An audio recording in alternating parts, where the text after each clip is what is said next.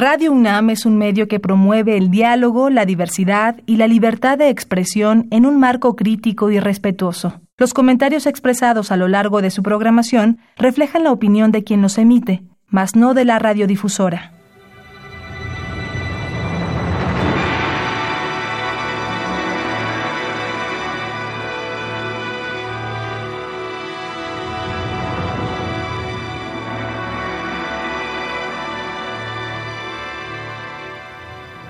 Radio Universidad Nacional Autónoma de México presenta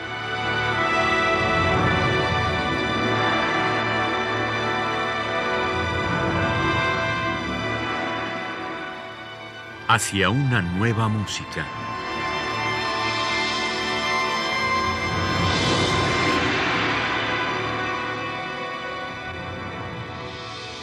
Programa a cargo de Ana Lara.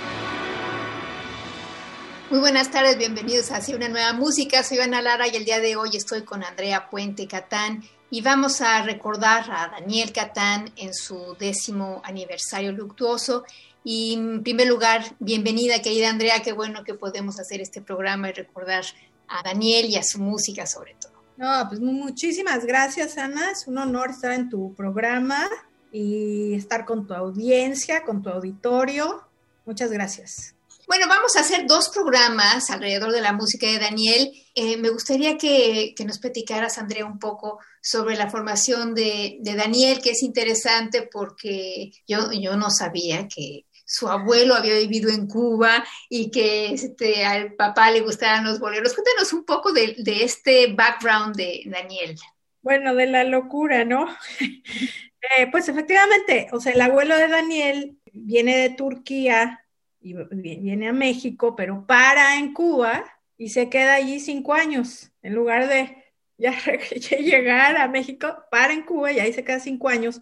Bueno, ahí yo creo que empieza una historia de un amor hacia la música cubana que, que se extiende ya a la vida de Daniel, ¿no? Por medio de, no sé, de su papá que cantaba y resulta ser que creo que el padrino de uno de sus hermanos fue Pedro Vargas y hacían unas como tertulias y fiestas en su casa y eh, con toda una serie de gentes, bola de nieve y estas gentes que cantaban bolero y estas canciones tan lindas. Y ahí yo creo que eh, Daniel eh, expresa esto en su ópera Sal si puedes. Sí, es interesante porque yo cuando conocí a Daniel, él estaba en temas bastante más elevados, si uno quiere decir, ¿no? Estaba mucho con, con Octavio Paz y esto, y después poco a poco se fue liberando y dejó entrar esta parte latina que además le sale súper bien, ¿no? Pero vamos a hablar de la primera hora que vamos a escuchar el día de hoy, que se llama El Árbol de la Vida. El Árbol de la Vida son unas variaciones sinfónicas que se estrenan en 1980 en México y yo siento que ahí a partir de esa obra ya se siente el sello Catán, el sello Daniel Catán. Es que es muy... Eh, tú es la música de Daniel y sabes que es Daniel, ¿no? Y creo que en esta obra, bueno, para mí, en mi pensar, es, es, es cuando yo ya reconozco a, a Daniel.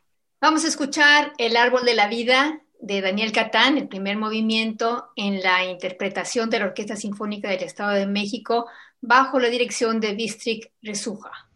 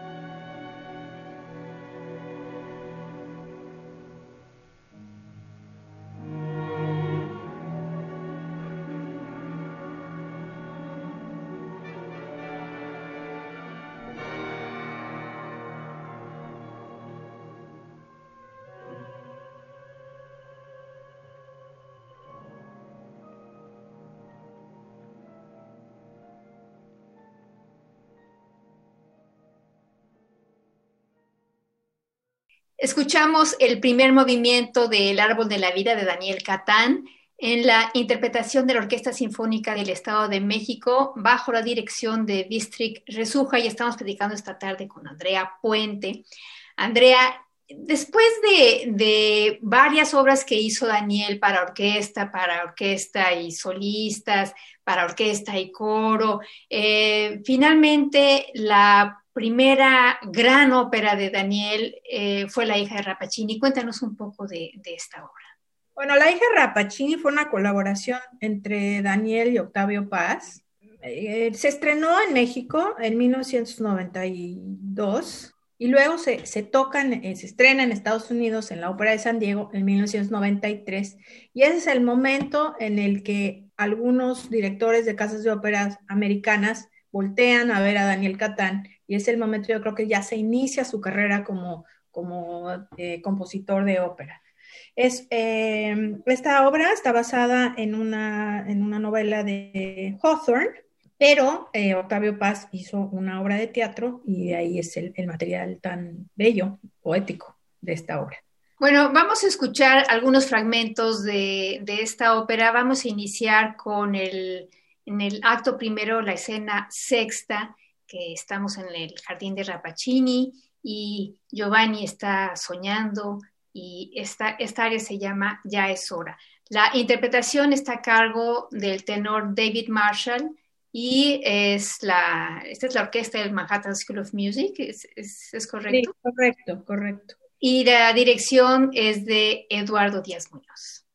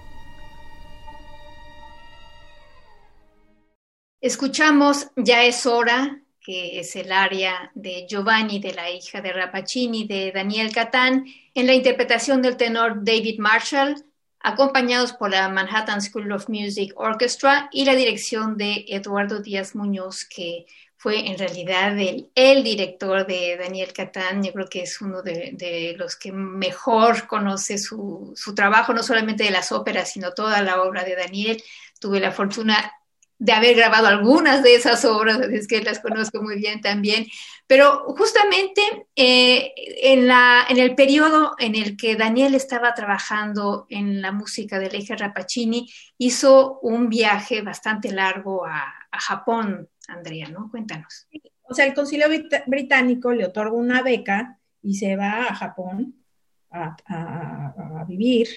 Y yo creo que ahí, por ejemplo, en esta, en esta escena del jardín, encontramos toda esta influencia japonesa en su música, sobre todo en, la interpretación de flautas, cuando están tocando las flautas que son como sakohachis. Y este trío de niñas de, de voces femeninas también están cantando con un cuarto de tono de diferencia. Muy, muy raro en Daniel, porque después Daniel se vuelve así como un este, neorromántico empedernido de música, pero, pero en este momento, esta digamos que es su obra más contemporánea pero sí escuchas la influencia japonesa, sobre todo en esta escena. Bueno, vamos a escuchar ahora Adiós Giovanni, que es el área final de Beatriz, de la ópera La hija de Rapacini de Daniel Catán. Escucharemos la versión de Jessica Arevalo.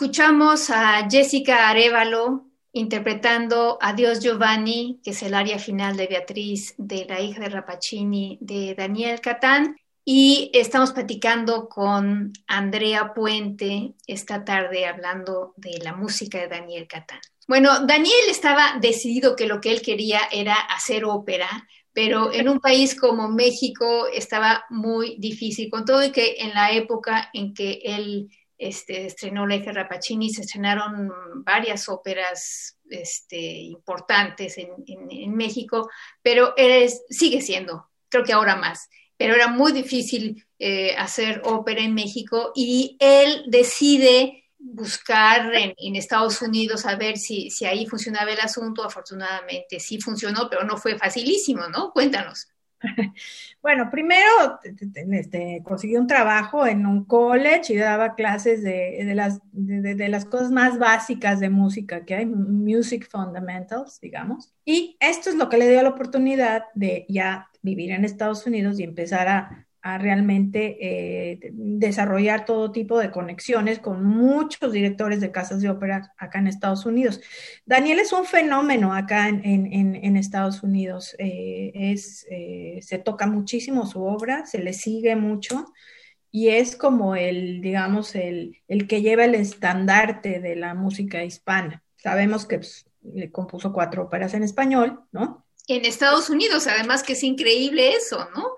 O sea, que, que, él pudo convencer a las casas de ópera que valía la pena programar óperas en español.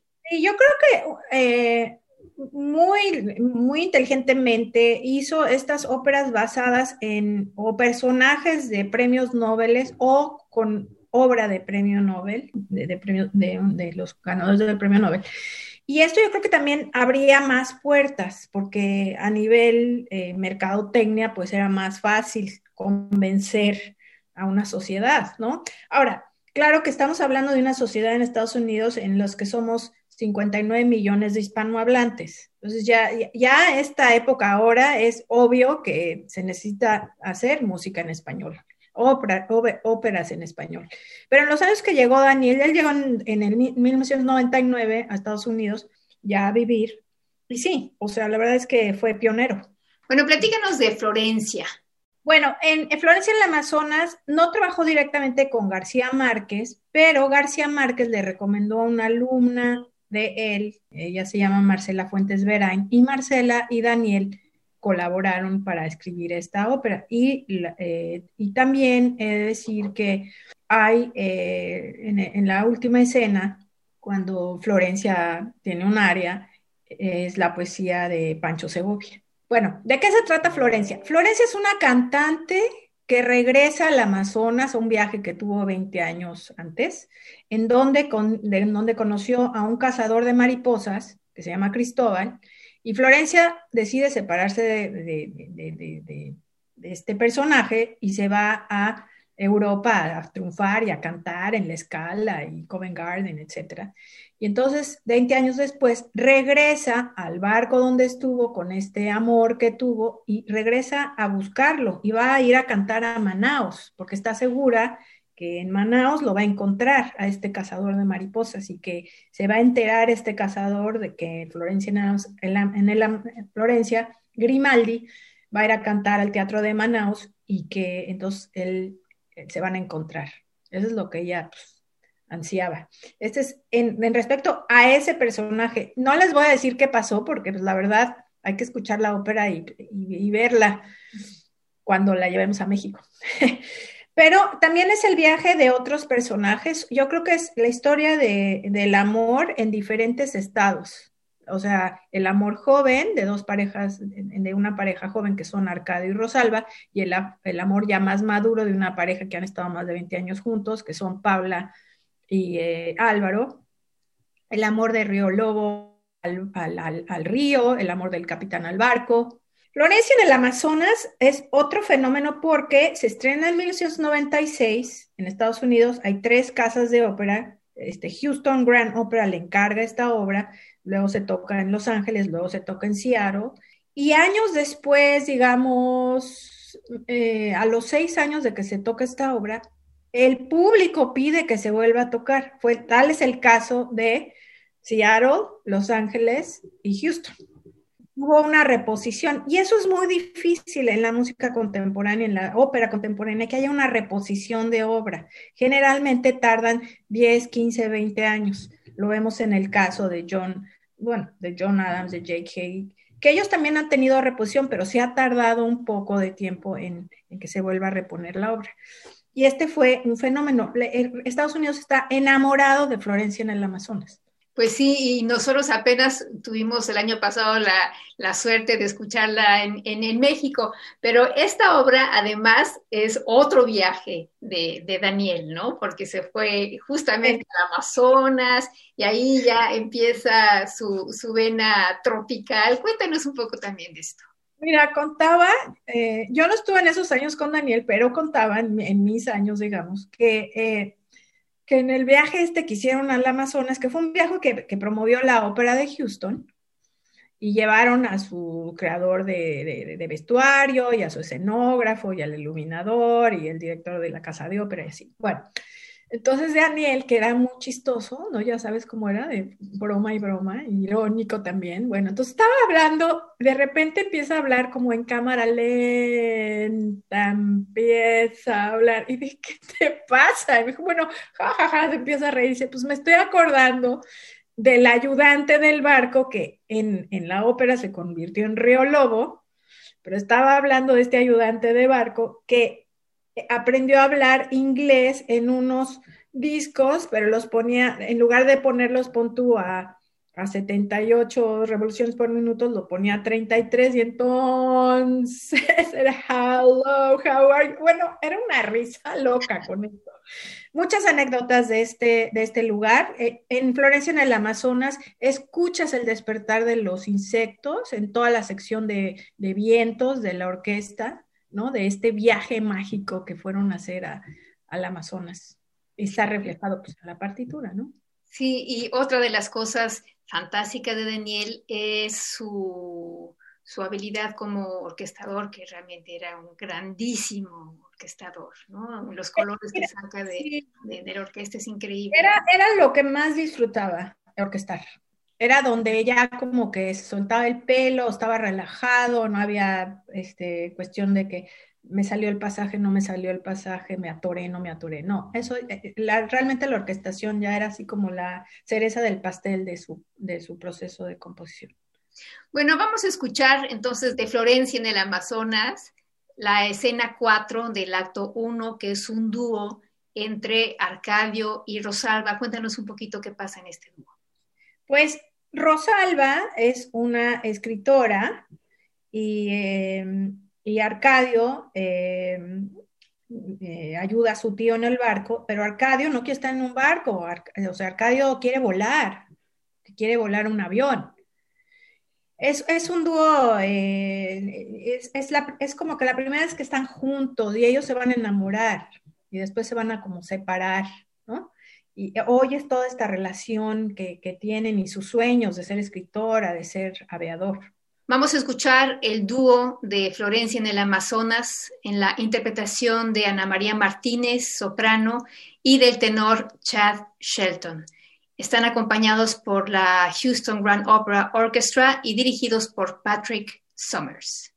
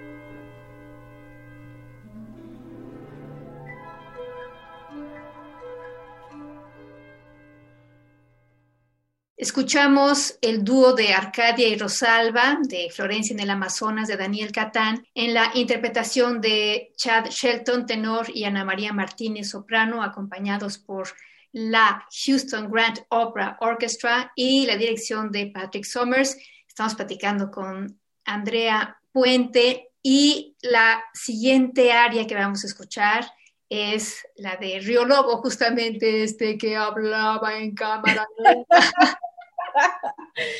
Bueno, esta es una escena eh, eh, antes de que encalle el barco, acá hay una tormenta y eh, el, personaje está invocando al dios Yoruras que los ayude y que los ayude a que no se vayan a morir, ¿no? Y es una escena con coro, es bastante espectacular.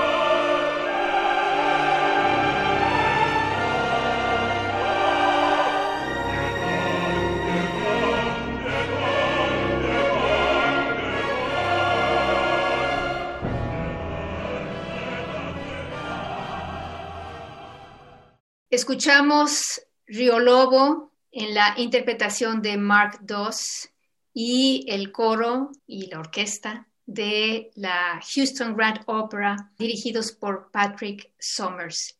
La siguiente pieza, la siguiente área que vamos a escuchar, Andrea, es de la escena 11 del segundo acto de Florencia en el Amazonas.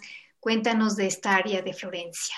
Es después de que encalla el barco y entonces ya se abre el segundo acto y, está Florencia su camarote y dice, pues estoy viva o estoy muerta o qué pasó. Y Cristóbal pienso, está, piensa en él y se corta la mano con un, con un eh, espejo y se da cuenta que está viva. Bueno, vamos a escuchar entonces esta segunda área de Florencia en la interpretación de la soprano Patricia Schumann. La orquesta es la Houston Grand Opera Orchestra y el director es Patrick Summers.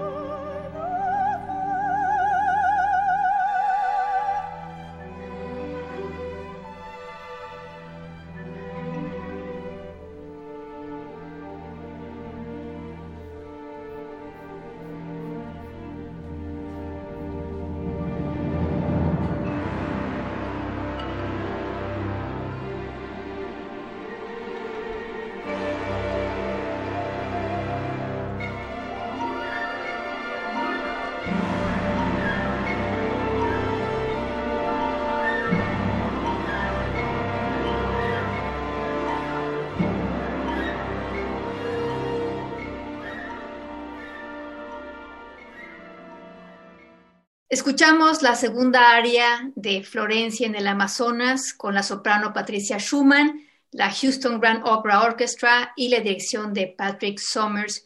Con eso terminamos este primer programa dedicado a la música de Daniel Catán. Andrea, si nos puedes decir dónde puede la gente escuchar la música de Daniel, sería genial. Bueno, hay algunas obras que están, sí están en iTunes y en um, Spotify, ya saben, estas plataformas, pero si ustedes se meten a la página oficial de Daniel Catán, y eh, ahí en, eh, hay una sección que se llama eh, Archives, o sea, archivos, y ahí está toda su música, toditita. Y hay también algunos videos, me parece, ¿no? Hay videos y toda su, toda, toda su música completa.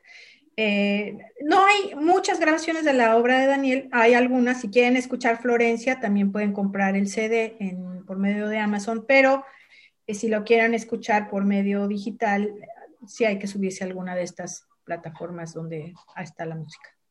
Fantástico. Pues mil gracias a Andrea Puente Catán a ti, Ana.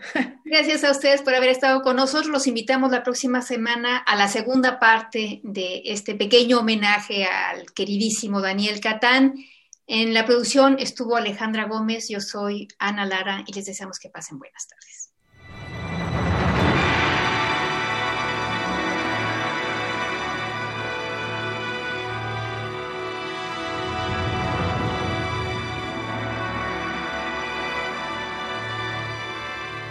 Radio Universidad Nacional Autónoma de México presentó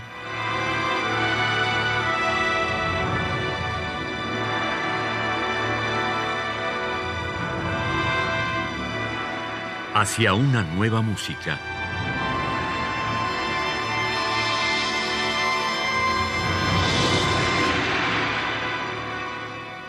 Programa a cargo de Ana Lara. Radio UNAM. Experiencia sonora.